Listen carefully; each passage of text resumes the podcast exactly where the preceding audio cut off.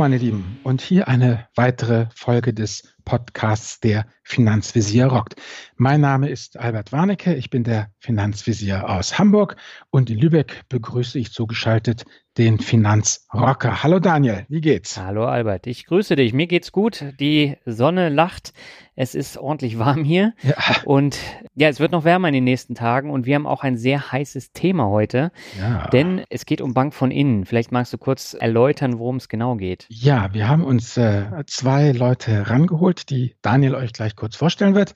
Und die eine hat sich sehr verdient gemacht um investigatives Rumschnüffeln bei der HSH Nordbank und der andere ist ein Insider aus der Bank. Was wir jetzt heute machen wollen, ist so ein kleiner ethnologischer Streifzug, Bank von innen. Wir wollen mal von Leuten, die ja die Front gesehen haben, die selber an der Front standen, wissen, warum verkauft eine Bank einem 80-Jährigen noch ein Produkt mit einer Mindestlaufzeit von zwölf Jahren. Wir gehen einfach davon aus, dass die nicht abgrundtief böse sind, die Leute, die das machen. Aber uns interessiert, warum? Wie, wie kann es zu so etwas kommen? Und das wollen wir gerne ja in der nächsten knappen Stunde klären. Ja, Daniel, dann vielleicht lüftest du jetzt mal den Schleier, wen wir heute mit dabei haben in Finanzvisier Gast. Ja, sehr gern. Wir haben Dani Partum zu Gast. Sie betreibt den Finanzblog geldfrau.de und hat den Prozess begleitet, der rund um die HSH Nordbank Affäre gelaufen ist. Und ähm, ja, Dani kennen wir jetzt auch schon ein bisschen länger. Und sie hat dann auch äh, ganz viel Erfahrung, die sie dann mit einbringt. Und der zweite Gast ist Martin von Blackwater Live. Das äh, wird deinen Lesern wahrscheinlich sehr viel sagen, weil der Martin mit seinen Blackwater-Kommentaren immer für sehr viel Furore sorgt. Und ja. wir sind äh, wirklich gespannt, wie er sich dann schlägt im Interview, weil wir kannten ihn ja vorher auch nicht. Ja, genau. Also wir sind gespannt und äh, ich denke, wir können jetzt mal loslegen, oder? Und die Gäste hereinbitten. Genau, bevor wir das machen, wollen ja. wir einfach nochmal erwähnen, dass es super wäre, wenn ihr uns bei iTunes bewerten würdet. Und ja, das hilft uns nach wie vor sichtbar zu bleiben und gerade angesichts der enormen Konkurrenz, die da jede Woche in iTunes reinstürmt, wäre es ganz toll, wenn ihr die Bewertung abgebt. Und dann würde ich sagen, gehen wir ab ins Interview. Ja.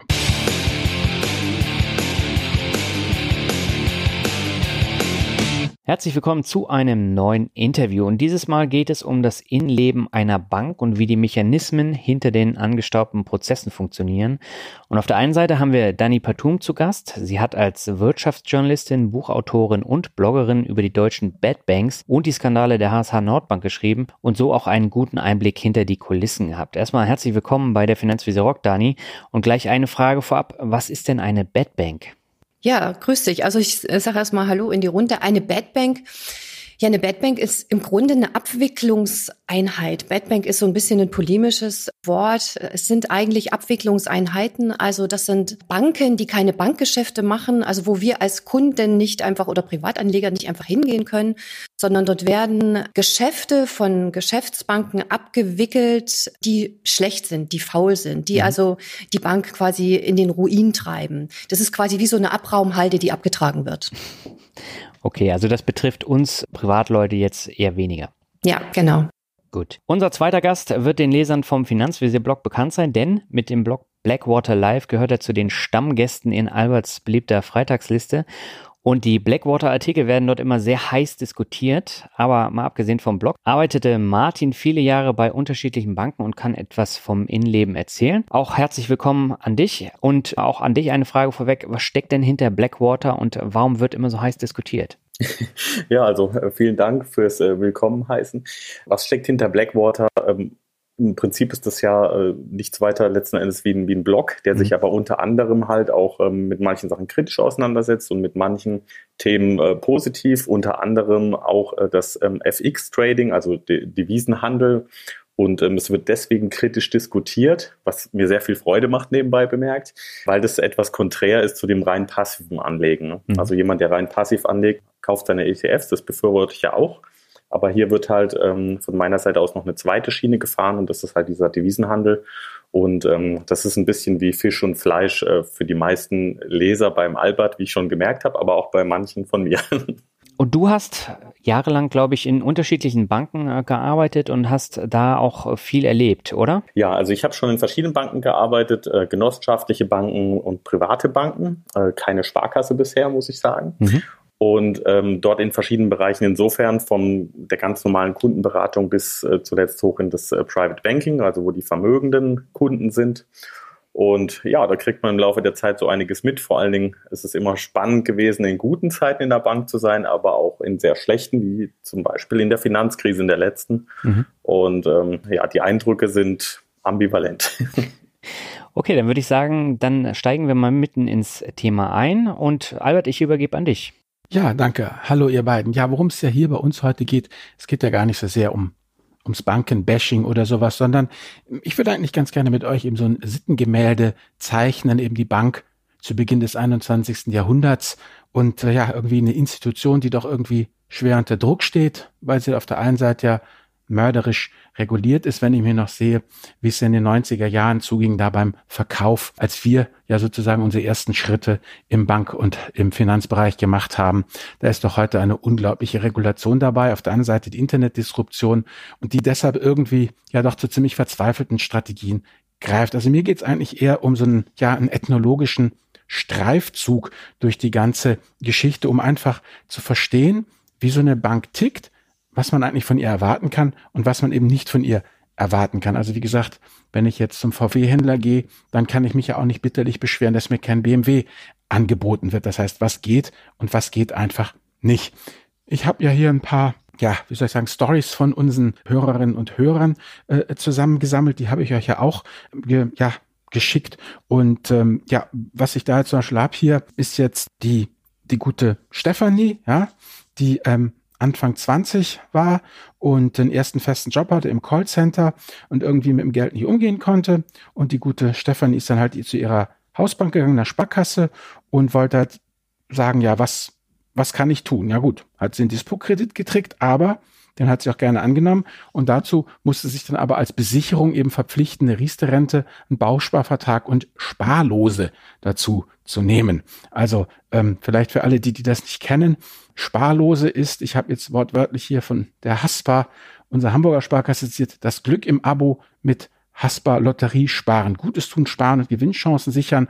Da kann man sozusagen, das spielt man letztendlich Lotterie und ein Teil des Geldes landet auf dem Sparkonto und der Rest, ja, ist halt einfach Lotterie. Und äh, da kann man dann angeblich gewinnen. Aber jedenfalls die gute Stefanie musste sozusagen von dem Geld, was sie nicht hatte, auch nochmal 60 Euro abzweigen, um halt diese ganzen Pflichten zu bedienen.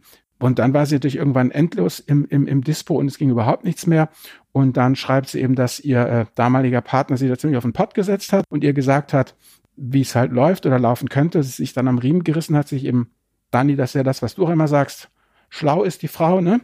Und dann sich genau. da rausgewühlt hat. was mich jetzt auch noch mehr interessiert, hm. ähm, ist, ähm, wie, wie, also wie, wie, wie kommt es dazu, dass sowas passiert? Ich nehme an, diese Frau äh, bei der Sparkasse, bei der sie da ähm, war, die ist, äh, wenn sie die Bank verlässt, sicherlich, äh, ja, wie soll ich sagen, eine, eine Freundin, die für ihre Loyalität geliebt wird, äh, womöglich, ja, treusorgende Ehefrau, liebende Mutter, irgendwelche solche Geschichten. Also eine eigentlich integre Mensch. Wie kommt so jemand dazu, solche Geschichten zu machen?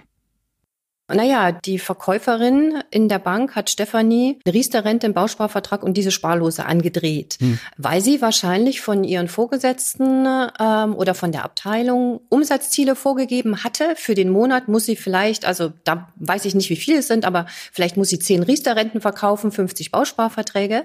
Und dann ist es ihr eben wunderbar recht, dass so eine Stefanie zu ihr kommt, die keine, keinen Plan von Finanzen hat und ihr dann eben das aufs Auge drückt, was die Stefanie überhaupt nicht braucht, was sie eben noch viel schlimmer äh, in ihrem nicht vorhanden, also sie hat ja kein Geld und dann soll sie auch noch Sachen unterschreiben. Und wäre Stefanie finanzgebildet gewesen, hätte sie gewusst, dass allein der Zins auf den Dispo-Kredit quasi die Entschädigung für die Bank ist, dass sie überhaupt einen Kredit gibt. Also für mich ist das ein klarer ähm, Verkaufsdruck, den die Bankprovisionsverkäuferin hatte. Mhm. Und, und äh, ein Gewissen hat sie nicht, nein. Mhm. Martin, wie sieht das bei dir aus? Wie, kannst du das bestätigen? Also, wie, also ist das wirklich so der totale Vertriebsdruck Druck. Ich meine, eine Frau Anfang 20 oder ein Mensch Anfang 20, den kann man sich ja noch als, als Langzeitkunden ranziehen. Ja, also das sehe ich ähm, doch eigentlich fast gleich wie die Dani. Und zwar der Grund ist, ähm, also zum einen muss man halt klar sehen, der Dispo-Kredit ist schon richtig gesagt, da ist, ist ein Zins drauf, da ist auch ein Risikoanteil in diesem Zins. Damit ist die Sache ja eigentlich klar. Der Zins ist ja auch höher beim Dispo-Kredit wie bei anderen Krediten. Und mhm. ähm, es ist aber ein sehr beliebtes Instrument, äh, wenn ein Kunde Kredit braucht, äh, also der Kunde will was von mir als Bank, dann zu mhm. sagen, äh, hör zu, äh, wir müssen uns absichern, also das ist in dem Fall ein übler Vorwand, muss man wirklich sagen, ja. Und dann, ähm, okay, äh, wenn, wenn du den Dispo willst oder einen anderen Kredit willst, dann brauchen wir diese Sicherheiten, dann schließt du noch eben, wie in dem Beispiel, Riester einen Bausparvertrag ab, äh, was auch sehr häufig vorkam, ist mir bei der Gelegenheit auch eingefallen, sind Berufsunfähigkeitsversicherungen, die werden sehr gerne verkauft bei solchen Gelegenheiten, mhm. weil man halt sagt, okay, das ist ja auch äh, zu ihrem äh, Schutz und wir müssen uns halt da absichern. Also das ist schon eine Folge von dem Vertriebsdruck, weil von alleine also die meisten Bankberater würden da von alleine nicht auf die Idee kommen, jetzt einfach zu sagen, okay, jetzt verkaufen wir noch schnell drei andere Produkte, wenn da nicht der Druck hinten dran wäre. Und es war, wenn ich das noch einfügen darf, auch nicht immer so. Das ist die letzten Jahre erst so extrem geworden was auch ein Beweis dafür ist, äh, dass äh, also dass von alleine ein Bankberater jetzt nicht einfach auf die Idee kommt zu sagen, ich verkaufe noch fünf weitere Produkte. Ja, vielleicht könnten wir da gleich mal einsteigen und vielleicht könntest du mal einen historischen Abriss geben, so von von den Zeiten, wo du angefangen hast. Ich weiß nicht, wovon reden wir da? 90er Jahre, Nuller Jahre? Zehnerjahre? Nee, genau, also Anfang der Nullerjahre und, und mhm. da, da war das, ähm, also es gab in der Bankenwelt ähm, schon immer Unterschiede. Ja, also insofern, mhm. dass die Privatbanken sind schon die gewesen, die immer vorne im Vertrieb gewesen sind, die auch mhm. das Neueste und aggressivste umgesetzt haben. Und äh, die, die Genossen, vor, also die kenne ich ganz gut, die haben dann äh, nach und nach eben nachgezogen und haben das auch umgesetzt. Mhm. Und ähm, es gab auch durchaus mal entspannte Zeiten in der Bankberatung. Also, natürlich wurden, hat man da auch äh, Produkte verkauft, aber wenn der Kunde jetzt nichts gemacht hat, ähm, war es auch nicht schlimm. Ja. Und dann, dann hat man halt noch mit drei anderen gesprochen und also es war schon immer Vertrieb, aber es war nicht ähm, mit so großem Druck hinten dran. Wann war das? Also ich würde, äh, das ist jetzt natürlich subjektiv, aber meine persönliche Erfahrung ist so, ähm, also ist jetzt wirklich sehr subjektiv gesagt, aber bis zu der 2007, 2008er Finanzkrise ähm, hat der mhm. Druck langsam zugenommen, ging aber noch, muss, man muss auch sagen, ähm, dass die Märkte, also gerade wenn es jetzt um ähm, Fondsverkaufen geht, äh, ja mitgespielt haben, die ganze mhm. Zeit. Ne? Und ähm, dann hat der Kunde auch noch was verdient. Er hat zwar viel bezahlt, wirklich viel, aber er hat auch verdient und dann hat es niemand hinterfragt. Und dann kam die Finanzkrise 2007, 2008, also die, da ist ja bei uns angekommen in Deutschland. Mhm. Ähm, und die Banken haben dann den Ertrag erst recht gebraucht. Und dann war es aus meiner Sicht so, da, da, da hat sich das dann geändert. Ne? Also da hat der Kunde nicht mehr so mitgezogen, er hat Geld verloren in den Depots und hat aber gemerkt, okay, die Bank will trotzdem dauernd mir was Neues verkaufen. Und im Prinzip hat sich das die Zeit danach äh, bis zum heutigen Tag so fortgesetzt. Ne? Also das ist jetzt, ähm, empfindet vielleicht ein, jemand anders, der das hört und sagt, ich arbeite auch in der Bank anders. Aber ich würde so sagen, dass das war so die, die Wende. Denn die Frage ist ja immer, ähm, die Bank muss was verdienen, das ist klar, und der Kunde sollte ideal, idealerweise Nutzen haben. Und wenn das halt nicht mehr passt, dann gerät es halt völlig aus den Fugen. Ja. Und das war so etwa die Zeit aus meiner Sicht, so 2007, 2008, wo es dann wirklich zum Bruch kam. Okay. Dani, siehst du das ähnlich? Wie sind deine Erfahrungen jetzt dann natürlich eher als Anwenderin, beziehungsweise als eine, die eben auch diese HSH Nordbank Geschichte schon äh, äh, beobachtet hat? Hm. Also ich, ich habe ja nie in der Bank gearbeitet, aber hm. ich ähm, würde das auch zum Teil so sehen, wie Martin, dass der Verkaufsdruck extrem zugenommen hat, weil eben die, weil wir auch äh, ja eine, also fast Nullzinspolitik haben. Also die, die Banken haben auch echt ähm, Probleme, gute Zinsmargen einzufahren. Das heißt, sie müssen bestimmte Provisionsgeschäfte auch stärken. Und es, es ist auch so, dass ähm, noch vor einigen Jahren, vor 20, ähm, 30 Jahren, hat ja zum Beispiel auch noch die gesetzliche Rente äh, war, war ein umfangreicherer Posten, also hatte noch eher gereicht als heute. Heute mhm. müssen wir verschiedene äh, Vorsorgeprodukte selber abschließen, privat vorsorgen. Und da spielt die Branche natürlich dann auch mit der Angst der Menschen. Mhm. und äh, nutzt das auch zu einem Stück weit aus und führt natürlich auch in diesen Verkaufsdruck, denn die Riester-Rente ist ja genau so ein Produkt, was mit der Angst spielt, vorzusorgen für die Rente. Martin, wenn ich jetzt nochmal äh, einsteigen kann, vielleicht könntest du uns doch einfach mal erzählen, diese, wenn ich jetzt eine Bankfiliale betrete, so, und da kommt jetzt einer auf mich zu, begrüßt mich, guten Tag, Herr Warnecke, was ist das eigentlich für ein Mensch? Also aus meiner Jugend kenne ich das so, die Leute, die dann zur Bank gingen, das waren die, wo die Klassenlehrerin damals in der zehnten Klasse gesagt hat, Ulrich oder Iris, hör zu, ich gebe euch die vier in Französisch noch, aber nur gnadenhalber. Und die Antwort war, ja, ja, wir gehen ja dann sowieso auf die höhere Handelsschule, ja. Und das, also das waren alles solide, nette Leute, aber eben die haben da kein Abitur gemacht und die waren auch irgendwie, ja, wie soll man das sagen, ohne dass es abfällig klingt. Also das waren eher die Braven, ja, die Konformen, das waren sicherlich nicht die, die sich die Hungerkralle da aufs, auf, auf, den, äh, auf die Jeans gemalt haben oder die Buchstaben R, A und F, sondern eher die, die eher bürgerlichen. Also was, was ist das eigentlich für ein Charaktermensch, der mir da gegenüber sitzt in der Bank? Ja, also es ist äh, natürlich auch stark vom Alter abhängig. Ne? Auch da hat es einen Wandel gegeben. Also wenn man sich überlegt, dass ähm, der, der Bankberuf ein angesehener Beruf war, war, mhm. muss man leider sagen, ja.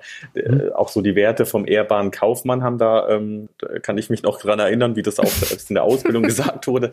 Mhm. ja, heute, ich muss auch heute genau. drüber lachen. Aber, ich muss auch ein bisschen ähm, lachen hier. Das ist wirklich so, ne? Der ehrbare Kaufmann, ja, das wurde immer so als Beispiel äh, genommen. Und äh, Bank, das ist ja auch jemand, der gut rechnen kann und äh, mit Zahlen umgehen und eine gute Allgemeinbildung. Also da, da war mal ein, ein, hohes Niveau da und auch gefordert. Auf jeden Fall. Der, der Herr Bankdirektor, der Apotheker, der Lehrer und ja, der Bürgermeister. Ja. Ich meine, das waren die, die ganz oben saßen am Honor Honoratiorentisch beim Frühshoppen. Ja, absolut, ja. Also äh, das ist äh, das ist so gewesen und äh, das ist auch der Grund, warum ähm, also die die ja ich würde mal sagen alle, die jetzt älter, also jenseits von 45 sind, ganz grob mal gesagt, die werden noch eher mit diesem Bild unterwegs sein. Und mhm. jetzt kommt es darauf an, auf wen man da trifft in so einer Bank. Also diejenigen, äh, die, die schon Mitte 40 sind, die werden im Regelfall nichts anderes mehr machen können. Ja? Und die, die haben auch noch diese alte Welt im Sinn, leiden aber sehr unter dieser neuen Welt, die sehr aggressiv geworden ist. Ja? Mhm. Und ähm, die Banken haben in den letzten Jahren natürlich auch nicht mehr das Personal dann bekommen, was man sich wünscht. Also man kann auch ja mal schauen, welche Berufe sind beliebt. Da ist Bank auch ganz unten, Bankkaufmann. Ähm, also äh, hat man da ganz viele Abstriche gemacht. Und äh, die Leute, die man so, so gerade die letzten 10, 15 Jahre, also 10 Jahre auf jeden Fall reinbekommen hat, das sind halt, äh, ja, da hat man eben Abstriche am Niveau gemacht, ähm, dafür mhm. aber den Fokus sehr viel mehr auf Vertrieb gelegt. Also der Unterschied mhm. ist, äh, um das ein bisschen bildlich auszumalen, man hätte ja eben noch vor zehn Jahren und mehr sicherlich jemand genommen, der sehr gut in Mathematik ist, ein Abitur hat und eher so ein geistiger Typ ist mhm. und nimmt heute ganz bewusst lieber einen Autoverkäufer und sagt, okay, zu viel Wissen schadet eh, wir wollen das ganz flach halten, aber Vertrieb ist wichtig und es muss schnell es gab so einen blöden Satz mal, da hieß es immer, es muss quick and dirty gehen, ja. Also da gibt es viele so bescheuerte Anglizismen, aber Entschuldigung, mhm. dass ich das sage, aber das ist halt so typisch Vertrieb. Und da, da ist dieser, ähm, dieser Wandel halt deutlich zu spüren im Personal. Und mit, äh, wenn, wenn du jetzt in die Bank reinkommst, dann hängt es stark davon ab, ähm, welches Alter derjenige hat, der da auf dich zukommt im Regelfall.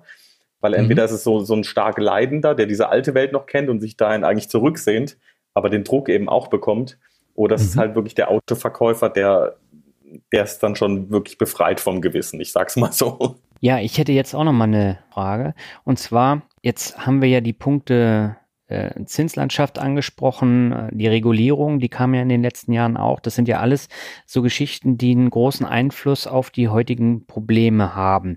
Jetzt äh, hast du, Martin, in deinen Artikeln auch häufig geschrieben, es gibt auch eine Menge hausgemachte Probleme. Unter anderem das Problem, dass äh, sich gerade diese alten Banker überhaupt nicht mit Digitalisierung beschäftigt haben und das komplett verschlafen haben. Und jetzt stehen die natürlich unter Druck, weil eine ganze Menge an neuer Konkurrenz kommt äh, und vor allem ja. auch digitaler Konkurrenz. Was kann man denn da machen, um diese Probleme zu beseitigen? Puh, das ist äh, das ist sicherlich nicht mit zwei Sätzen zu beantworten. Ja. Also äh, da ist wirklich sehr viel verschlafen worden. Ähm, verschlafen ist eigentlich noch ein bisschen mild ausgedrückt. Ich will auch nicht so sehr auf die Banken einhacken. will ich eigentlich wirklich nicht, ja. Ähm, aber ähm, wenn es nur verschlafen wäre, da hätte ich fast sogar noch Mitleid, aber äh, man, man hat auch oft darauf eingehackt und hat dann noch gesagt, okay, ach, die, die, die ganzen PayPals dieser Welt und diese heißen oder auch N26, es gibt ja so viele Namen inzwischen, ähm, die groß geworden sind schon und ähm, wo man drüber gelacht hat. Und ich kann mich an viele solche Veranstaltungen bei Banken noch erinnern. Ähm, selbst über PayPal vor vielen Jahren, äh, wo bei einer großen deutschen Privatbank, wo man drüber lacht und sagt, ach Quatsch, das wird nie was werden da aus den USA, das will doch eh keiner und so. Ne? Ja, ähm, also man hat auch noch drüber gelacht und ähm, Hochmut kommt vor dem Fall, bekanntlicherweise. Ähm, das, das jetzt zu ändern, das, das ist schwierig. Also aus meiner Sicht äh, passiert sogar eher das Gegenteil, weil, weil eigentlich ist doch die Kundenbindung äh, der Vorteil, den diese ganzen Filialbanken, also die etablierten bislang, ne, Altbanken, die die eigentlich haben. Und, ähm, und den werfen sie eigentlich über Bord durch, durch dieses aggressive Vorgehen. Also normal ähm, weiß nicht, ob da wirklich noch so viel zu ändern ist, aber wenn, dann müsste man wirklich an den Kunden ran und, ähm, und den jetzt nicht auspressen, sondern wirklich alles tun, um den Kunden diesen wirklichen Mehrwert zu zeigen und zu zeigen, okay, hier ist jemand vor Ort, der, der wirklich hilft und nicht einfach nur Sachen verkaufen will. Ähm, das wäre vielleicht noch eine Chance, aber ich, ich sehe, das sehe ich eher ein bisschen schwarz, muss ich sagen, weil die Dynamik in der Digitalisierung, die ist so hoch. Ähm, und wer, wer mal bei, ähm, das muss man auch ganz offen sagen. Also wer mal bei einer Online-Bank oder anderen Formen von Finanzdienstleistern, die nur online sind, ähm, war, der geht auch nicht mehr zurück. Ne?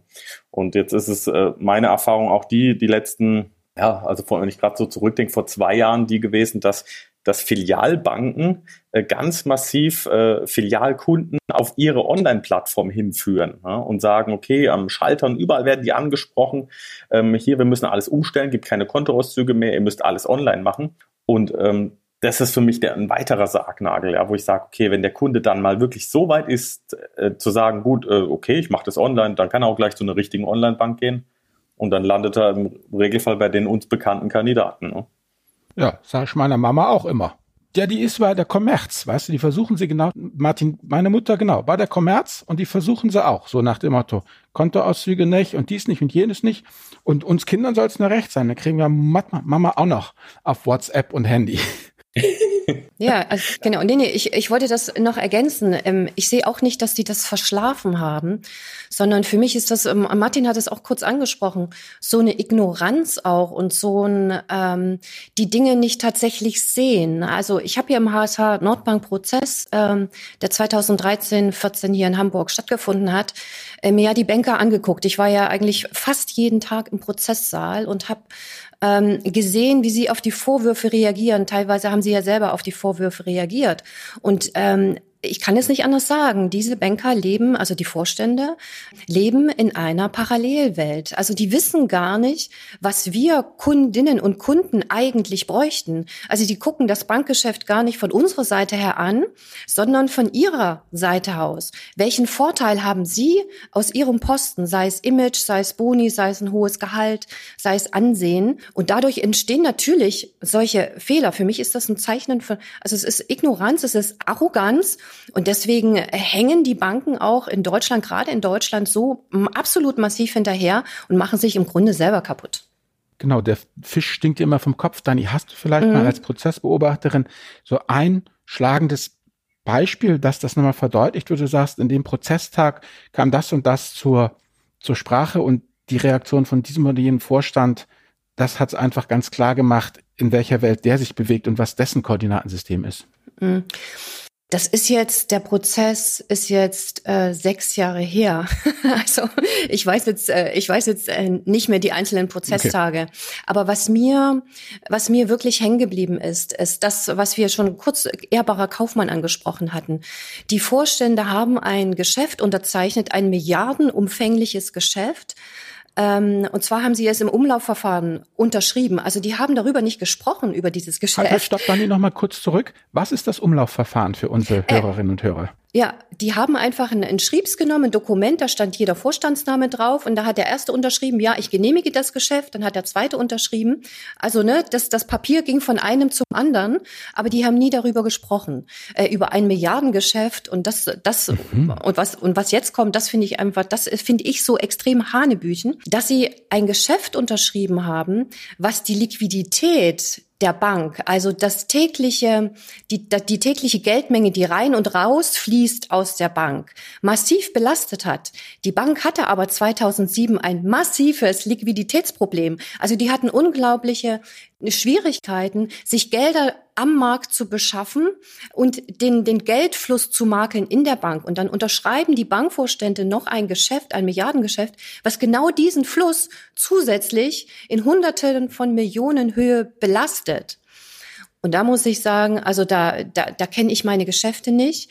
Da bin ich nicht risikoaffin. Also ich, ich kenne mein Risiko in der Bank nicht. Es ist mir irgendwie mehr oder weniger alles egal, weil ich vielleicht auf meine Boni schaue und auf, ähm, es ging zum Jahresende zu, ich will irgendwie in den Urlaub fahren. Also das hat äh, mir so gezeigt, dass die gar nicht mehr ihre Aufgaben kennen, die sie als Vorstände, als leitende Angestellte dieser Bank haben. Das fand ich extrem hanebüchen. Mhm. Okay, ja, also nach dem Motto, dass die da einfach schon so so abgehoben waren, weil ich meine, für diese Vorstände selber war das natürlich ein rationales und sinnvolles Verhalten. Aber warum halt, ne? Warum macht ein genau. Vorstand sowas? Genau. Also bei mir hätten da alle Alarmglocken ge geschrillt, vielleicht mhm. bei Martin mit Sicherheit auch. Bloß nicht noch zusätzlich diesen kritischen Zustand zu belasten, aber sie haben es trotzdem gemacht, weil andere Dinge eben höher bewertet wurden oder sie es einfach nicht auf dem Schirm hatten. Das weiß ich nicht, das kann ich jetzt nur spekulieren. Mhm, Ob sie es auf, eigentlich, eigentlich müssen sie es auf dem Schirm haben, weil diese Zahlen tagtäglich bei ihnen auf dem Schreibtisch liegen sollten. Jetzt nochmal zurück von den Vorständen und mal zurück jetzt zu den, äh, ja, wie soll ich sagen, zu dem kleinen Anleger Dani. Was kannst du denn da eigentlich an Stories von deinen Frauen mitbringen und was rätst du ihnen dann? Also was sind so die Geschichten, die äh, mhm. äh, ja dir praktisch da äh, unterkommen? Na, ich habe erst ähm, vor zwei Tagen eine, eine Kundin da gehabt, die im Einzelcoaching war, die ihr Erbe, sie hat geerbt, eine namhafte Summe geerbt, sechsstellig, die sie gern anlegen möchte oder umgehen möchte. Also sie wollte eine Idee dafür haben, was sie damit macht. Und da ist sie tatsächlich auch zu einer Bank gegangen, nämlich zu ihrer, ich glaube, zur Sparkasse. Und ähm, der Sparkassenvertreter hat ihr dann tatsächlich zwei DK-Fonds angedient und einen offenen Immobilienfonds. Die Frau hat noch nie ein Aktiengeschäft gehandelt, also sie kennt sich mit Aktien überhaupt nicht aus. Sie hat eine, sie wird eine Rente bekommen auf Hartz-IV-Niveau. Sie ist arbeitslos. Ähm, diese beiden Deka-Fonds hatten eine Laufzeit fünf Jahren, von fünf Jahren und Ausgabeaufschläge zwischen fünf und 2,5 Prozent. Und bei dem einen Fonds wurde ihr eine Rendite, jährliche Rendite versprochen von acht Prozent, an bei dem anderen von fünf Prozent. Und über den offenen Immobilienfonds möchte ich gar nicht reden. Das finde ich das, Allerschl eigentlich das Allerschlimmste. Und also das sind solche Sachen, die den Frauen äh, auf den Tisch gelegt werden und sagen, ja, hier können Sie Ihr Erbe in den nächsten fünf Jahren anlegen, dann sind Sie Ende 60 und dann können Sie das Geld quasi nehmen. Dann hat sich das um acht Prozent vermehrt und die Frau hat mir die, die Sache auf den Tisch gelegt und mir gesagt, Frau Patum, äh, ich habe nichts davon verstanden. Gar nichts. Und äh, der Bank oder der Bankvertreter hat sie zwar gefragt, ob sie schon Anlageerfahrung hat und so weiter, aber es hat sich ja überhaupt nicht in seiner Empfehlung niedergeschlagen. Wie kann man denn so ein Produkt für fünf Jahre verkaufen mit so einer wahnsinnig hohen Rendite? Also wo, wo überall davon die Rede ist, dass die Märkte schon sehr hoch sind und eventuell ein Crash bevorsteht. Wir haben eine ganz schwierige Gemengelage zurzeit. Also der Frau wurden wirklich ähm, die völlig falschen Produkte angeboten. Und das habe ich auch häufig. Ich habe auch Frauen hier, die haben eine Riester-Rente, die haben aber gar keine Kinder. Das ist auch so was, wo ich sage, äh, nee, also wenn Riester, dann also mindestens ein bis zwei Kinder und dann schon etwas älter, also die Mutter etwas älter und dann Riester, ähm, wenn denn überhaupt. Ähm, also sowas habe ich öfter hier bei mir im Einzelcoaching. Wir haben hier zum Beispiel auch noch eine E-Mail bekommen von unserer Hörerin Anna und sie hat geschrieben, sie hat über einen Versicherungsmakler mal eine Riester und eine Rürup-Rente zur gleichen Zeit hm. bekommen, obwohl sie nicht mal eine Anstellung hatte, sondern nur ein Stipendium. Ich meine, das sagt ja auch viel aus. Ja, ne? ja. das finde ich, also okay. Ja, das ist, das, das ist dramatisch. Ähm, wie, sie, wie er das geschafft hat, ihr das zu verkaufen, äh, weil Riester ist ja für, für, ähm, für Angestellte, Rürup für Freiberufler, also ist mir ein Rätsel, aber gut. Naja, freiberufliches Stipendium mit festen Arbeitszeiten. Ja, ja, ja, ja. Und das ist, das ist eben so. Die Leute schließen die, das dann ab, weil sie den Typen auch gerne wieder aus der Tür haben wollen. So nach dem Motto. Ne? Ja. Martin, das ist dein Autoverkäufer dann sozusagen. Ja, also der Autoverkäufer, der ist, der ist wirklich gewollt. Ne? Das ist, das ist nie, kein Fehlgriff oder Zufall, den, die wollen den. Und ähm, der macht dann solche Sachen auch. Ja, das, das muss man klar sagen. Also ähm, wie sowas passieren kann, ja, ähm, also ist im Prinzip also ich, wenn man das Beispiel nimmt, weil die Dani das sagte mit dem ähm, offenen Immobilienfonds oder beziehungsweise, äh, dass das Gesamtkunstwerk, was da präsentiert wurde, gar nicht zu der Kundin passt. Das ist, äh, also jetzt heißt ja noch Gesprächsprotokoll eine Gesprächsnotiz, aber in diesen Wertpapierprotokollen, wie es vorher hieß, äh, da war das einfach nur, nur ein Häkchen. Ne? Also der Kunde wurde aufgeklärt, das war schon vorformuliert, wurde erweitert aufgeklärt, es wurde ähm, ihm die ganzen Risiken vermittelt und dann hat man dann mit der Maus da so ein Häkchen da reingesetzt. Äh, inzwischen macht das ein Programm, wenn man das möchte und dann ist das Ding erledigt. Ne? Und dann ist der Kunde toll aufgeklärt und kann alles machen. Ja? Das ist, ähm, das ist richtig traurig, ja, muss man wirklich sagen. Ja, wie läuft denn das jetzt ganz konkret? Wie gesagt, ich komme da jetzt rein und ähm, dieser Verkaufsdruck, also wie gesagt, das ist aber, wir reden jetzt ja von den armen Frontschweinen, die das verkaufen müssen.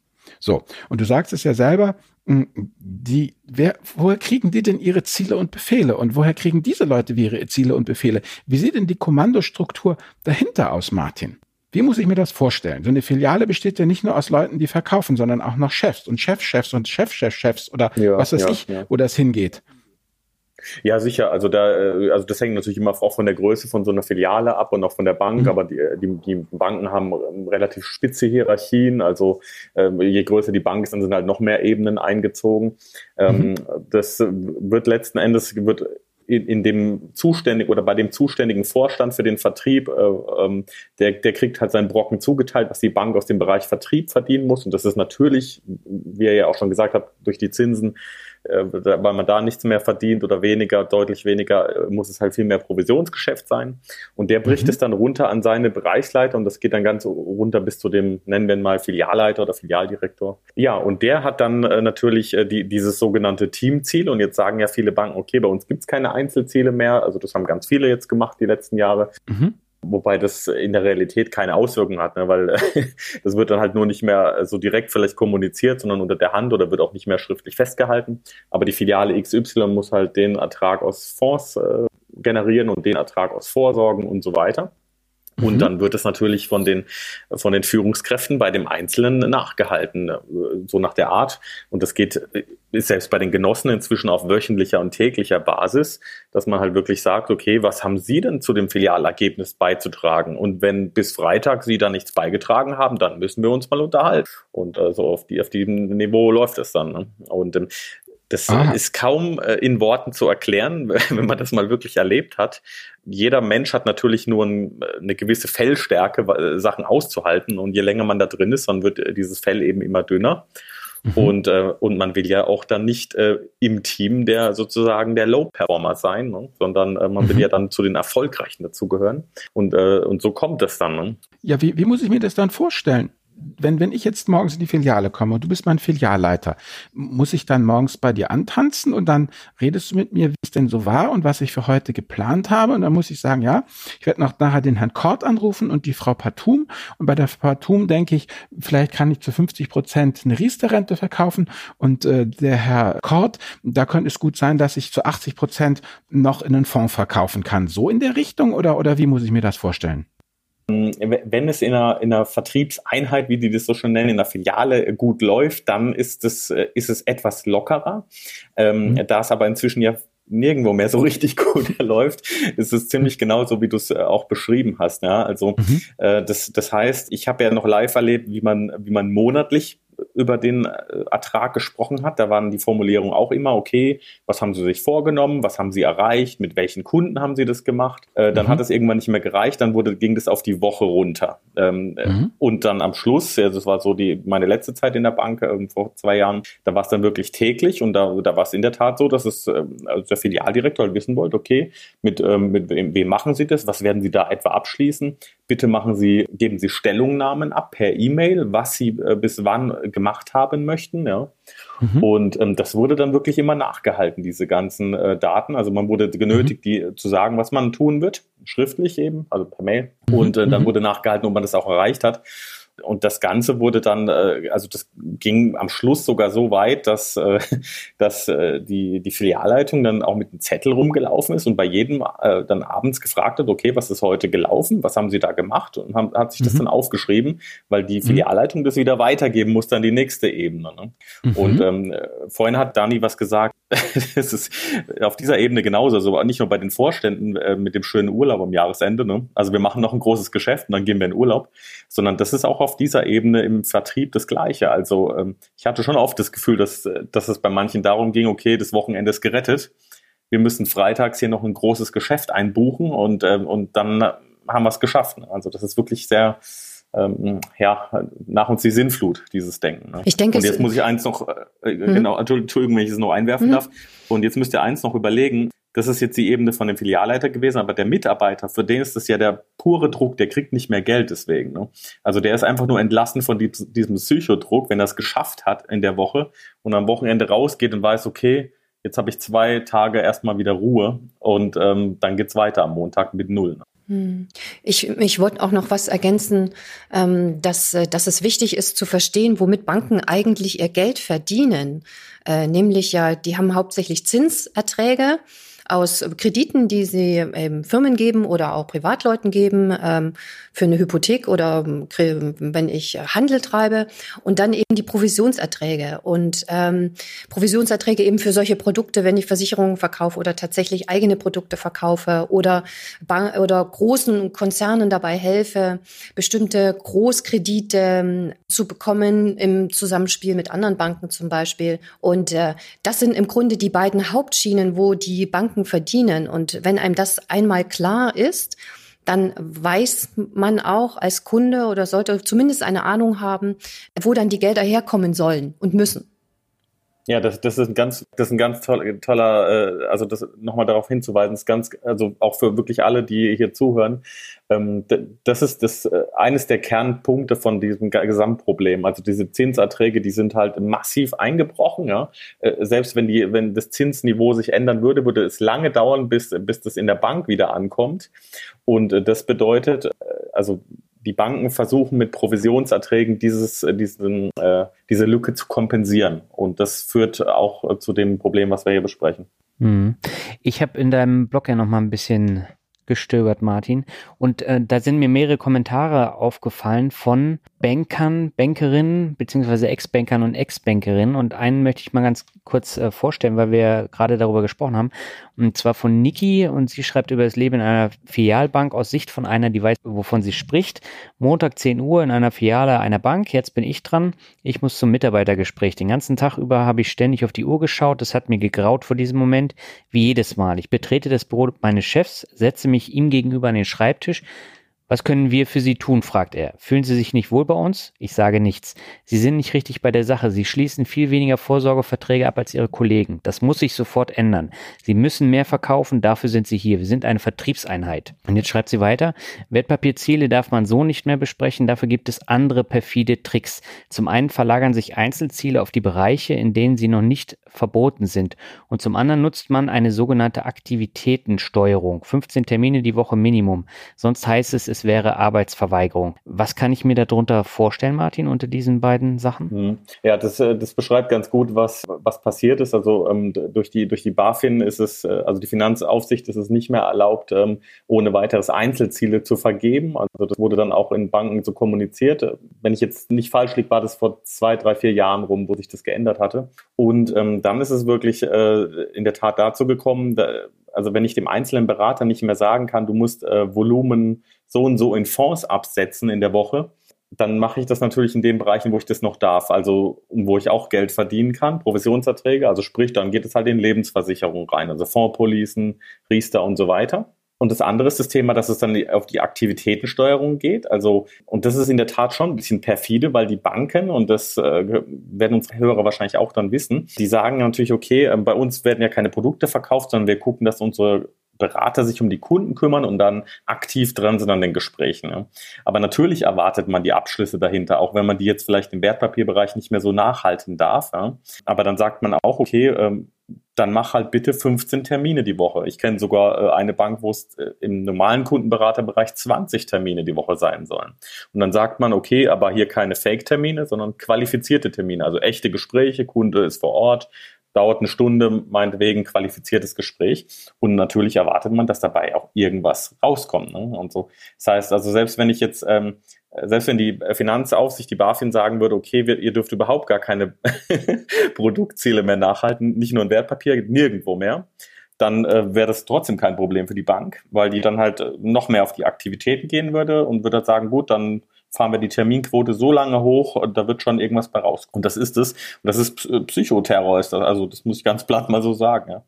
Okay, also mit anderen Worten, ich komme jetzt guten Mutes daher mit meinen und will meine Altersvorsorge regeln und treffe eigentlich, wenn ich das mal so zusammenfassen darf, auf ein armes, psychoterrorisiertes Schwein, was irgendwie, ja, wie soll ich sagen, das erinnert mich an ähm, Netflix, hab es selig, diesen wunderbaren, das ist irgend so ein russischer Kriegsfilm war das. Und äh, äh, die Situation war einfach die folgende. Die Deutschen griffen an, die Russen waren nicht so richtig motiviert. Und dann standen ja hinten diese Politkommissare mit aufgepflanzter, ne?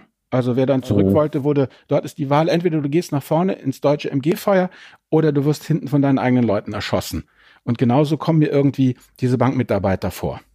Ja, also es gibt natürlich da motivier Motivierte, also die, die äh, da ganz vorne mit dabei sind, auch Überzeugungstäter sind. Also wenn wir, wenn wir in diesem Polit-Jargon vom Zweiten Weltkrieg sind, ähm, also Überzeugungstäter, ja, nicht nur Mitläufer, die gibt's auch, ja, und die werden, ähm, die sehen halt irgendeinen tieferen Sinn dahinter in manchen Banken. Also gerade wenn ich an so die ich nenne ja keine Namen, aber die großen deutschen Privatbanken denke, ähm, da, da kriegt man dann auch besondere Privilegien, wenn man so ein Vortänzer ist. Ja. Und manche stehen halt da drauf, ganz klar. Aber die, äh, die große Masse sind diese Wasserträger, sage ich mal, und das, äh, und das sind die, die halt wirklich ausgepresst werden. Also die können einem auch leid tun. Und, und dieser Satz, den hat ein äh, Kollege und Freund von mir mal geprägt und den finde ich sehr bezeichnend und sehr wahr. Der Berater ist immer das erste Opfer bei diesen Geschichten. Und da, ist wirklich was dran. Also, weil erst ähm, versucht man den Berater zu, ähm, ja, auszupressen und zu manipulieren und so weiter. Und der äh, ist eben der Erste, der diese Kröte schlucken muss und dann geht es an den Kunden weiter. Ne? Gut, aber das, jetzt reden wir äh, praktisch von Fußvolk zu Fußvolk. Das heißt, der einfache Berater der verkauft mir als einfachen Menschen, ja, wir reden hier über Produkte Riester, Rürup, eine Lebensversicherung, ja. vielleicht einen kleinen Fondssparplan. So, jetzt bin ich aber nun nicht nur der einfache Albert, sondern ich bin ja sozusagen als erfolgreicher Geschäftsmann der Herr Warnecke und mhm. kann doch dann sicherlich im Private Banking was Besseres erwarten, oder Martin? ja, das ist ähm, ja das in der Tat beschreibt genau das, glaube ich, was äh, bis zum heutigen Tag sehr viele Kunden denken, ja. Also, ähm, dass äh, wenn sie dann mal dort angekommen sind, dass, dass sie dann das Geheimwissen da bekommen und äh, die Welt auch super gut wird. Aber das Private Banking, und äh, es gibt auch andere Begriffe dafür, dann, es ist immer das Gleiche gemeint. Also letzten Endes separieren die Banken die vermögenden Kunden nochmal von den anderen. Die Banken haben da unterschiedliche Schwellwerte für. Und ähm, es ist aber eigentlich nur die Kulisse, die sich ändert. Ne? Also der Kunde wird natürlich mehr gepudert in so einer Private Banking Einheit. Und da wird halt, äh, da kommt der Berater auch mal nach Hause und da ist einfach viel mehr da. Und der, der Kunde hat eine Telefonnummer, äh, also eine Handynummer sogar von seinem Berater. Und das hebt das Ganze auf so eine andere Ebene und äh, der Kunde fühlt sich wichtig dadurch. Aber letzten Endes, um das mal so zu formulieren, ähm, also wenn, wenn ich im Private Banking als Kunde bin und ich nehme mal ein Beispiel, ich bin da mit einer, einer Million Euro und zwei, drei Immobilien da drin dann bin ich für die Bank nicht interessant, wenn äh, das Geld angelegt wird auf Tagesgeldern, äh, also auf, auf Sparanlagen letzten mhm. Endes oder selbst wenn ich ETFs äh, jetzt kaufen würde, was ungewöhnlich wäre, aber ähm, wenn das so wäre, wäre ich für die Bank auch nicht interessant. Ja? Also, mhm. sondern mit dem Private Banking Kunden ist aus, der wird gepudert, aber aus Banksicht ist mit dem Private Banking Kunden einfach ein höheres Ertragsziel äh, verbunden. Aus, aus diesem Kunden muss mehr rausgeholt werden. Ne? Und, äh, Ach so, das ist die Hochleistungsmilchkuh. Das ist die Hochleistungsmilchkuh und deswegen würde dein Geld dann, äh, wenn du diesen Empfehlungen folgst, letzten Endes auch in, in Vermögensverwaltung und auch und Fonds natürlich auch drinstecken. Ähm, mhm. Ähm, das Volumen ist halt einfach größer. Das ist eigentlich alles. Ne? Und die Leute, die mit mir sprechen, vermute ich mal stark, sind nicht einfach nur Müller, Meier, Schulze, sondern Bankdirektoren oder leitende Bankdirektoren oder irgendwelche geilen Titel, die man dann ja noch auf die Visitenkarte drücken ja, kann. Ja, ja, klar, natürlich. Da gibt's Unmengen an Sachen. Also die, die, die haben auch interne Ausbildungen und ähnliches. Ja, also die, ähm, das steht dann, also diese Visitenkarten, das fand hm. ich schon vor, vor Jahren interessant, weil die Titel wurden auch immer fantasievoller und immer länger.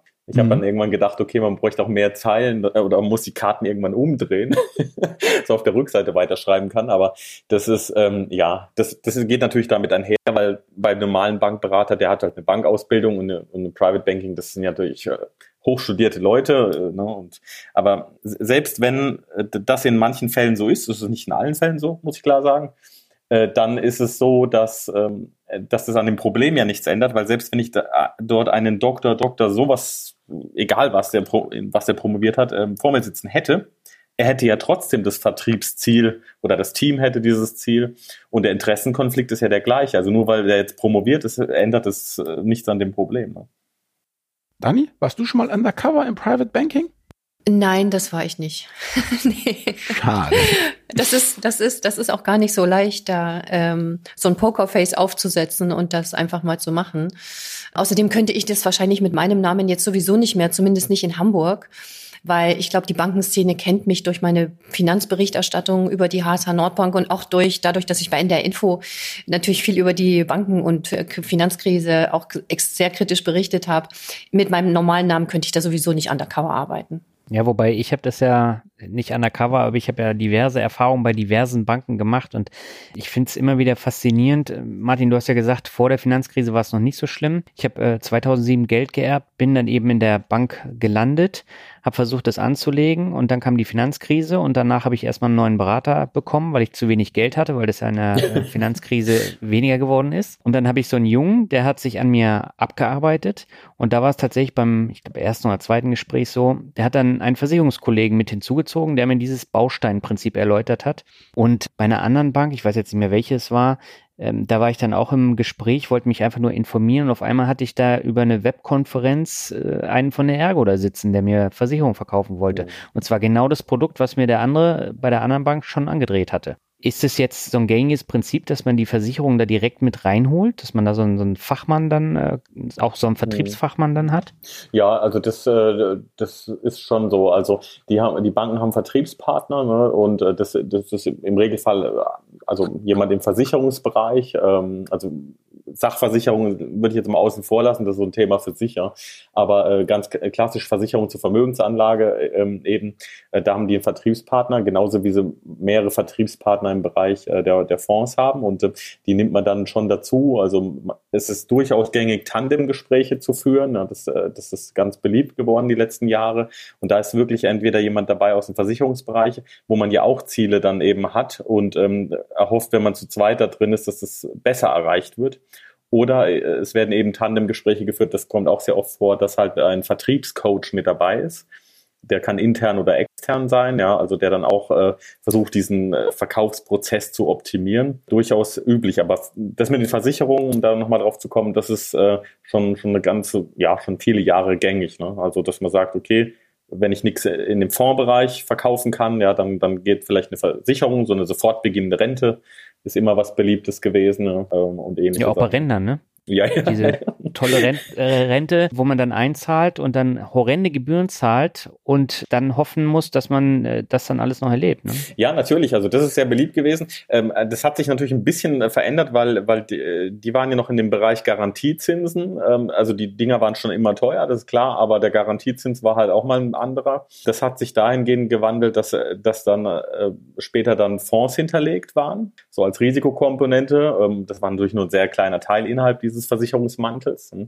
Und ähm, das von den Fonds ging wiederum dann zu einem Index. Und das Neueste, was ich jetzt so in den letzten Monaten mitbekommen habe, ist, dass, dass man e, sozusagen ETFs anpreist mit all den Vorteilen, die ein ETF ha hat. Das äh, wissen wir alle. Aber sagt, okay, wir in dem Versicherungsmantel drin, ja. Also das heißt, man nimmt die ganze Argumentation, wie, wie so ein Finanzvisier-Blog sie zum Beispiel auch hat, und sagt, der ETF ist das Beste. Aber wir machen es noch besser, das kommt in die Versicherung rein. Und, ähm, und da sind natürlich dann die ganzen Kosten wieder da drauf. Ne? Also das ist perfide. Martin, was ist das Argument? Was ist das Argument dann für den Versicherungsmantel? Naja, man noch sagt mehr halt Geld eins, zu verdienen. der Bank geht es ums Geld, klar. Ähm, ich kann aber natürlich, ähm, und das, das, das ist der Punkt, da steigen, da, da würde ich sonst was drauf verwetten, wenn man dann Kunden fragt, das wissen die wenigsten, dass man halt wirklich sagt, okay, der ETF ist so toll, aber es kann natürlich auch sein, dass, äh, dass, äh, dass sein Geld halt weniger wird. Ne? Und deswegen ähm, verbinden wir das mit der Versicherung, weil die Versicherung liefert dir eine Kapitalgarantie zum Laufzeitende. Und die wird natürlich dargestellt, indem der Anteil des ETFs, also äh, von 100.000 investierten Euros, also würde ich jetzt mal Stand jetzt sagen, das sind da weniger wie 10.000 Euro wirklich in dem ETF investiert. Und der, der Rest ist eben im Versicherer, im Grundstück des Versicherers. Ne? Ja, also da, da wird auch, da wird, ähm, wie, wie so oft ja in dieser Branche, mit diesem Sicherheitsgedanken, den ja ganz viele haben oder wahrscheinlich die meisten von uns haben, mhm. unser Geld soll sicher angelegt sein. Ne? Und genau diese Schiene wird ja dann auch bedient und, der, und die Versicherungen werden ja schon viele Jahre auch reingeholt, was für die Banken auch ein gutes Geschäft ist, weil sie kriegen von der Versicherung wieder Provisionen, wenn sie eine Versicherung verkaufen. Das heißt, da wird einfach nochmal dann draufgepackt, ne, um, um aus dem Kunden noch ein bisschen mehr rauszuholen und äh, spielt eben auf dieser Sicherungsklaviatur. Und ähm, was ganz perfide ist an dieser Strategie mit den Versicherungen reinholen, ist, äh, ist zum Beispiel auch, wenn jemand verschuldet ist, Kredite hat bei einer Bank und die werden dann umgeschuldet und die Bank kommt dann dazu oder auch bei Hypothekenkrediten mit einer Restschuldversicherung um die Ecke. Das ist auch ein Versicherungsprodukt einer mhm. Versicherung, die die Bank verkauft die sie freiwillig verkaufen darf, wo aber auch schon die Häkchen dran gemacht werden und die quasi die Bank absichert, dass der Kunde möglicherweise seinen Kredit nicht zurückzahlen kann. Aber das ist keine Versicherung für den Kunden. Die Bank sichert sich über den Zins plus die Kreditversicherung, Rechtsschuldversicherung doppelt ab und verkauft es den Leuten, dass es zu ihrer Sicherheit ist. Das finde ich, und, und manche Leute verschulden sich über diese Restschuldversicherungen derart im Nachgang, dass sie ähm, überschuldet werden und quasi in die Privatinsolvenz müssen. Also das mhm. ist, das ist auch eine, eine ganz, ganz schlimme Strategie, die die Banken da fahren. In Teilen. Ja, absolut klar. Das ist richtig, ja, ja. Also die, bei den, also die Rest, also bei, bei den, äh, wenn ich, ich denke gerade, also dann eine zusätzliche Überschuldung oder eine ähm, Erhöhung der Kreditlast, ähm, beispielsweise, weil da die Versicherung mit drin ist, ähm, das, das ist äh, was, was das ja heute sehr häufig noch vorkommt, auch bei Ratenkrediten. Ne? Also, äh, weil dieses Restversicherungspaket, das, das macht erheben, also das ist richtig teuer, das ist, kann man sich ja auch ausrechnen lassen im Internet. Und, und das wird natürlich dann mitfinanziert. Das heißt, ich zahle auf diese, diesen Einmalversicherungsbeitrag zahle ich ja auch Zinsen. Ja. Also das ist richtig perfide, ja, muss man echt sagen. Ich habe noch mal ein Zitat bei dir im Blog gefunden, Martin, was mich sehr fasziniert hat. Und zwar hast du dich mit einem äh, Freund von dir getroffen und äh, der hatte erzählt beim Essen mit Bankern, dass keiner die Kreditkarte seines eigenen Hauses benutzte, sondern nur äh, von, von neuen Banken wie jetzt N26, Revolut oder anderen. Wie kommt das? Ja, das, da erinnere ich mich so sehr gut dran. Das, da muss ich wirklich immer noch drüber lachen. Ja, wie kommt das? Also, also es gibt in, in der Bank natürlich auch, äh, also das, das trifft normalerweise eher auf Jüngere zu. Es gibt immer Ausnahmen, aber es gibt natürlich auch welche, die das, die schon mitbekommen, dass außerhalb der Bank die Welt sich ändert. Ne? Also, und ähm, das kam, kam natürlich auch dann letzten Endes dadurch, ich muss gerade an einen Kollegen insbesondere denken, der dann so begeistert war, übrigens von der N26, äh, mit diesen, äh, damals, wo das dann losging mit den Push-Mitteilungen, also ich krieg's, werd Echtzeit benachrichtigt über jeden Umsatz, ich kann meine Karte in Echtzeit steuern, sperren, Limits, was weiß ich noch alles. Und, ähm, und hey, mit der eigenen Karte vom Haus geht es gar nicht. Die eigene Kreditkarte vom Haus, und das ist meines Wissens auch bei den meisten heute noch so, ähm, die, die kann gar nichts. Ne? Also das ist einfach eine Karte, die, hat, die ist offen, die, die kann letzten Endes, also stellen wir uns das mal vor, ein Limit ist da drauf von meinetwegen 10.000 Euro und die ist völlig ungesichert, diese Karte. Ne? Also das heißt, wenn, wenn die Daten im Internet abgegriffen werden oder irgendwas, kriege ich noch nicht mal mit, dass da was passiert. Und ähm, das ist natürlich bei diesen modernen, ähm, bei diesen ganzen äh, Fintechs anders. Und äh, klar, manche, die das eben mitbekommen im Bankbereich, die sind dann auch begeistert dafür ja, und nutzen dann eben diese Konkurrenzprodukte. Das ist eigentlich schon Aber sind die Strukturen bei diesen Online Banken denn auch komplett anders als jetzt bei diesen Filialbanken oder herrschen auch so, so strikte Hierarchien? Gut, äh, ich war ja selber nie, also als, als Mitarbeiter bei einer Online-Bank. Also man muss halt sehen, die Online-Banken haben natürlich, die haben keine Filialen, die haben diesen ganzen Vertrieb nicht. Das, das spart auch viele Kosten, muss man sagen. Ne? Das, äh, das fällt halt schon mal da weg Also von allem, was ich aus dem Bereich mitbekomme, ob das jetzt Startups sind, ähm, wie N26 ähm, oder, oder selbst etablierte Online-Bank wie die DKB beispielsweise. Also da habe ich in der Hinsicht noch nichts gehört. Also da hört man eher mal so, N26 hat mit seinen Daten mal Probleme gehabt und das geht ja doch durch die Presse durch, aber äh, es, es gibt ja keinen Vertrieb in diesen Online-Banken. Ne? Also der existiert nicht und äh, deswegen kann es das Problem auch da nicht geben. Also ich denke, die haben mit anderen Sachen zu kämpfen. Kundenwachstum zu schnell ist beispielsweise. Ja. Und die, die Kundenanfragen dann beantworten. Ja, also insofern muss ich sogar einen Stab brechen für, äh, also man kann ja da unterschiedlicher Meinung sein, aber äh, wenn manche Banken, wenn man sich eine N26 anschaut, ein Revolut und die, die heißen, ähm, das Kundenwachstum ist so hoch, also äh, es ist Wahnsinn danach zu kommen. Und selbst eine etablierte Online-Bank, wie es eine DKB ist, ähm, die suchen ja in, in Berlin da schon seit äh, Ewigkeiten nach Personal und also die kommen halt nicht hinterher. Ne? Gut, wenn wir jetzt mal vielleicht auf die Zielgerade einbliegen und so ein bisschen, ah ja, mein Fazit fassen, kann es denn sein, also dass es irgendwie ja eigentlich ja verlorene Liebesmüh ist für mich als Kunde, mich überhaupt noch mit Filialbanken traditionellen Zuschnitts abzugeben. Einfach weil, wie soll ich sagen, ja, das, was die Bank will und muss. Ich meine, so eine deutsche Bank, wenn man auch sieht, die war ja nun bei jedem Skandal der letzten 20 Jahre federführend dabei. Ich meine, die müssen ja irrsinnige Strafzahlungen auch einwirtschaften, ja. Also, dass ich sozusagen eigentlich ja als, als Kunde ja gar nicht mehr rein muss in so eine Bank, weil eigentlich das Handtuch zerschnitten ist, weil es auch, auch und weil die Banken sich auch nicht mehr fixen können, also weil die einfach da auf der abschüssigen Graden sind und äh, ja, ich, die mir einfach nichts zu bieten haben, nicht weil sie mir nichts bieten wollen, weil die Mitarbeiter das vielleicht nicht wollen, sondern weil sie es einfach nicht können, weil sie halt eben klassisch griechische Tragödie in ihren Strukturen so gefangen sind, dass sie halt sehenden Auges auf den Abgrund zumarschieren und nur hoffen, dass sie, ja, jeder einzelne Mitarbeiter hofft, er ist nicht der Letzte, den dann die die Hunde beißen. Ist das das richtige Fazit oder was sagt ihr beide dazu? Also für mich wäre das in der Tat das richtige Fazit. Ähm, die Banken haben im Grunde ihre eigentliche Aufgabe vergessen in den vergangenen 30, 40, 50 Jahren, nämlich Geld zu makeln, eine Stelle zu sein, die den Zahlungsverkehr regelt und äh, Geld makelt und nicht irgendwelche Produkte verkauft, die im Grunde das Geld aus der Gesellschaft rausziehen von uns. Und ähm, sie sollen Kredit geben, Risiko abfedern, wenn wir ein Haus kaufen oder wenn ich als, als äh, Unternehmerin ein Geschäft tätige. Das machen sie zwar auch noch, aber das ganze System ist für mich äh, sehr pervertiert ganz stark angetrieben durch das ähm, durch das US-amerikanische Bankensystem. Und ähm, also ich würde ich würde immer dazu raten selber zu denken ganz doll zu wissen dass Banker extrem mit Wasser kochen dass die meisten Banker fachlich wirklich gar nichts können. Also volkswirtschaftlich betriebswirtschaftliches Denken äh, volkswirtschaftliche Zusammenhänge kennen die meisten nicht. Das sind Vertriebler die uns was verkaufen wollen, damit sie ihren Lohn bekommen, beziehungsweise ähm, die Vorstände und so weiter ihre hohen Boni ausgezahlt bekommen, aber nicht um uns etwas Gutes zu tun und, und unser Leben abzusichern und für uns etwas ähm, für die Zukunft zu tun. Deshalb ähm, bin ich, äh, also beobachte ich die neuen Banken, äh, die Fintechs, mit, mit sehr positiven Gefühlen, wenn ich das mal so sagen darf, weil die alten Banken stecken alle in ihren schlechten Kulturen drin und da werden sie auch nicht rauskommen. Das sieht man bei der Deutschen Bank, die einen Kulturwandel wollten.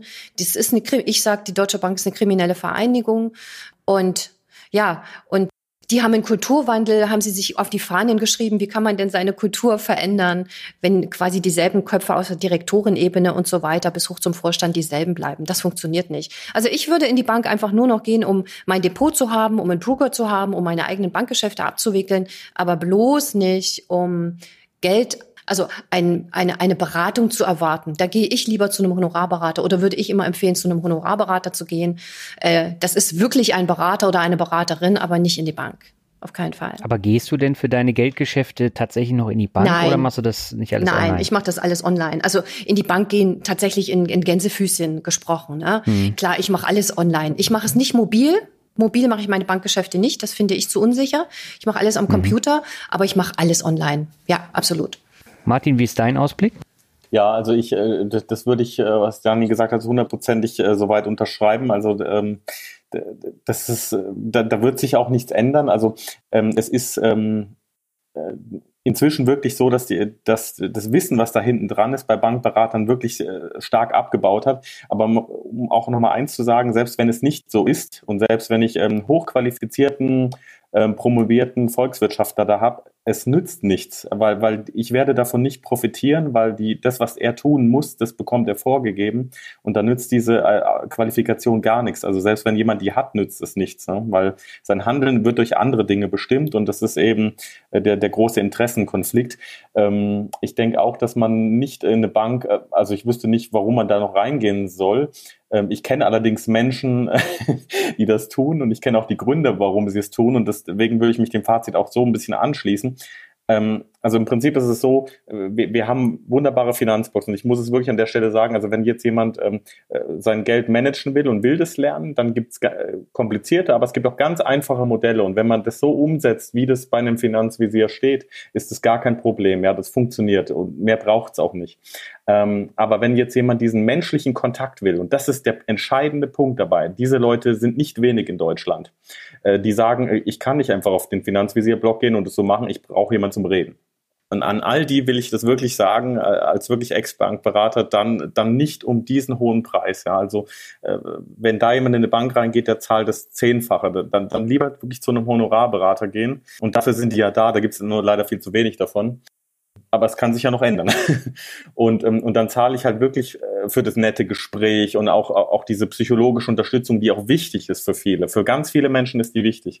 Und ähm, äh, da muss ich aber auch bereit sein, dafür zu zahlen. Nur ich kann an der Stelle eins versprechen, auch ähm, ich zahle dann zum ersten Mal das Geld und sehe selber, wie das Geld, was ich dafür bezahle, auch von meinem Konto zu dem Honorarberater geht. Aber es ist ein Bruchteil dessen, was die ganzen Provisionen, auch die Bestandsvergütung in, in so einer Filialbank kosten. Ja, es ist wirklich ein Bruchteil. Und wenn ich das in diesen, so einen menschlichen Austausch will, dann, dann sollte ich das so tun. Ansonsten, ich will das wirklich nicht polemisch sagen. Aber äh, ich kenne keinen Grund, warum man in eine äh, Filialbank gehen sollte äh, heutzutage. Also ich, ich, wüsste wirklich keinen. Also es kann mir gerne einer einen nennen. wir können es besprechen, aber.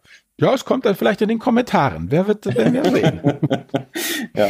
Ich habe noch mal einen kurzen Einwurf und zwar, ich habe vor einiger Zeit ein Interview mit Frank Eilers geführt. Er ist also Keynote-Speaker für, ja, auch so für Zusammenarbeit und für, für Zukunftsthemen.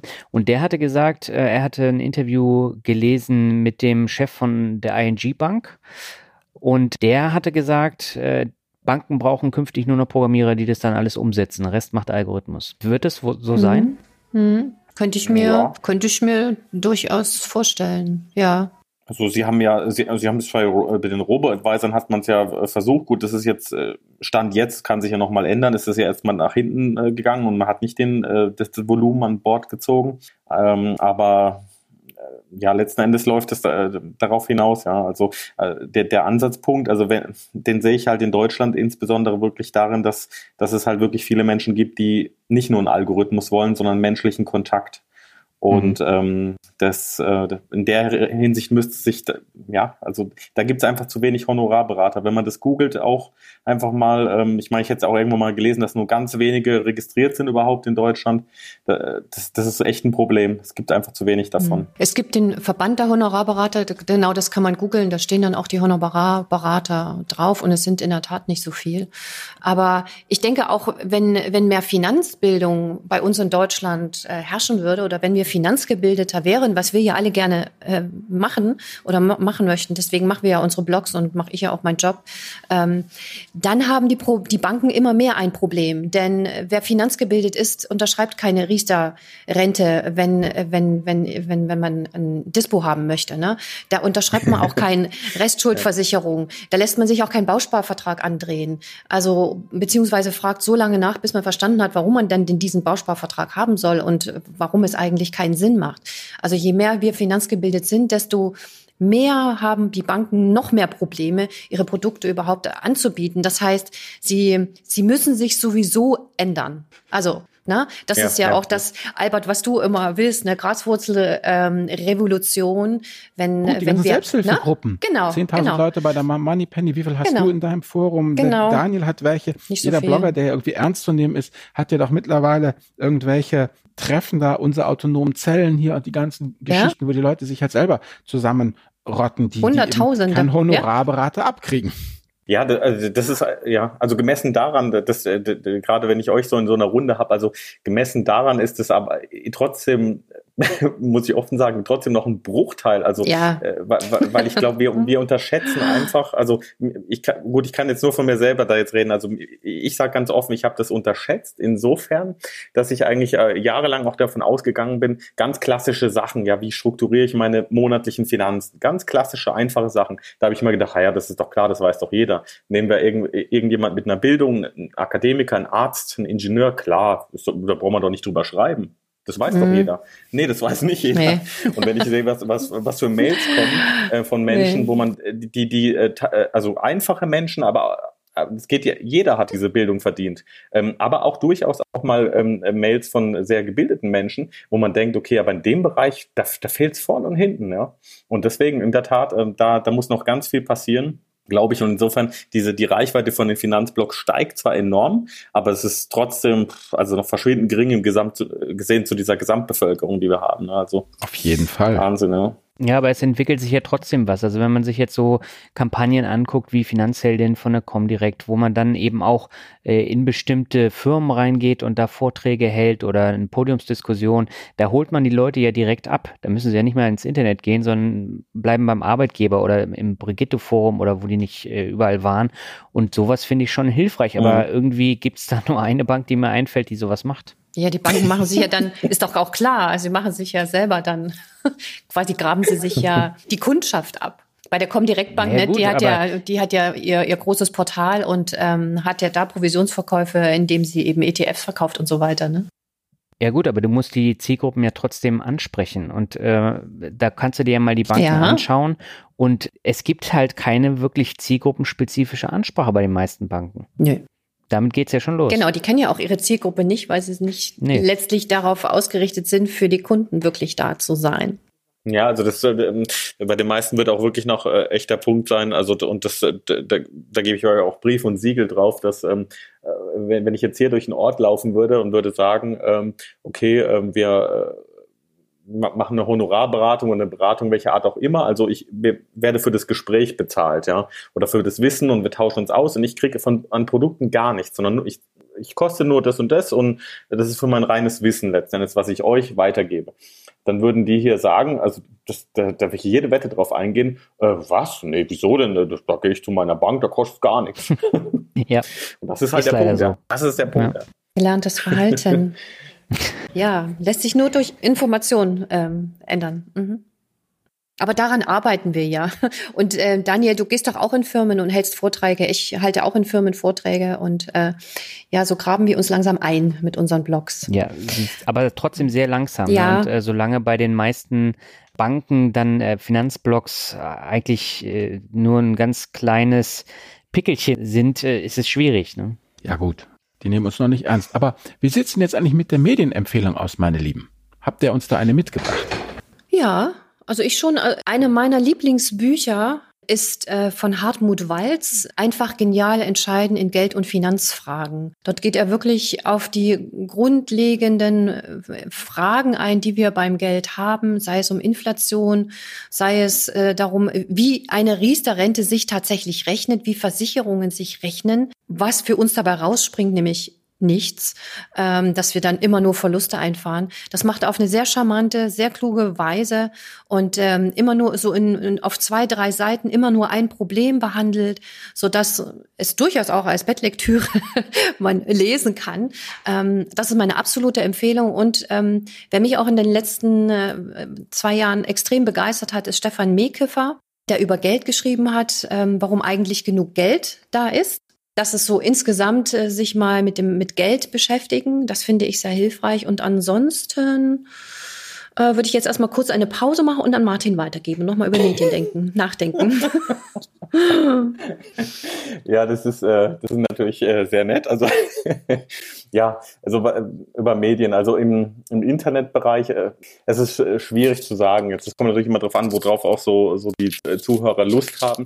Also an der Stelle will ich doch wirklich mal nicht wegen einer Schmeichelei, sondern ganz offen sagen. Also ich glaube, ähm, da, dass so diese etablierten großen äh, Blogs äh, wirklich interessant sind zu lesen, auch, auch eben wie der Finanzvisier, weil das so eine Art Bibliothek darstellt, auch für vergangenes Wissen der letzten Jahre.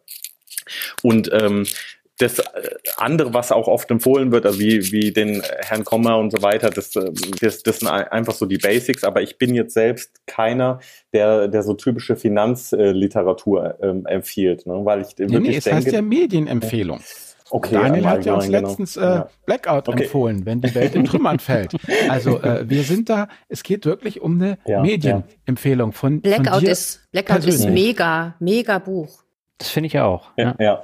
Ja, aber äh, also um, um das so ein bisschen abzurunden, also ich bin äh, wirklich ein, ähm, äh, überzeugt davon, dass äh, ganz viel, äh, was, was den Bereich Geld angeht und erfolgreich sein mit Geld, ähm, auch ähm, zum einen mit Psychologie und auch mit bestimmten Glaubenssätzen einfach zusammenhängt. Also beispielsweise nicht ähm, zu gierig zu sein, äh, ist, ist eine ganz wichtige Sache. Sich nicht zu viel Sorgen zu machen ähm, um den Tag hinaus. Und ihr wisst schon, worauf ich wahrscheinlich hinaus will. Ja, also ich bin äh, ganz, ganz groß, ob das, ob man jetzt schmunzelt oder nicht, ein ganz großer Fan äh, von der Bibel beispielsweise, ja, die mhm. ich ja in der letzten Zeit öfters mal auch angeführt habe, weil viele auch gar nicht wissen, was da drin steht und weil man da ganz viel auch rausnehmen kann für für seine Finanzfragen. Ne? Also, weil das sind ja so die typischen Probleme. Die Leute haben dauernd Angst und Panik. Was passiert morgen? Das ist die eine Sorte von Menschen oft, ne? Und die anderen, die können nicht genug kriegen. Und da kriegen, findet man selbst in so einem alten Buch dann Ratschläge, wo man denkt, Wahnsinn, das steht da schon drin. Und das haben natürlich heute andere aufgearbeitet in, in modernerer Form, klar, aber ich mag halt auch alte Bücher. Ich hätte noch einen, ja. ich hätte noch einen äh, Film. Ich stehe total auf The Big Short. Das ist äh, die quasi die Zusammenfassung oh, ja. der Finanzkrise. Es gibt es als Film und als Buch. Der Film ist sehr unterhaltsam. Das Buch ist äh, ein bisschen tiefergehender. Das kann ich auch noch äh, ähm, empfehlen. Finde ich extrem spannend. Habe ich mehrfach gesehen, mehrfach gelesen. Also der, super gut. Das ist super gut. Und wenn, wenn, wenn man das anschaut und wer da noch ein Stück auch ähm, in, in diese äh, in die Lehman Bank reingehen möchte, der kann äh, den Film, den, den findet man genauso schnell, äh, denke ich, über Amazon. Ähm, Margin Call heißt der also Margin Call, ja. Und ähm, das ist äh, so die, ja. also da, da kriegt man einen sehr guten Eindruck. Und ich glaube, wer, wer diese beiden Filme gesehen hat, ich weiß nicht, ob der nochmal in eine Bank reingeht. Ich glaube nicht.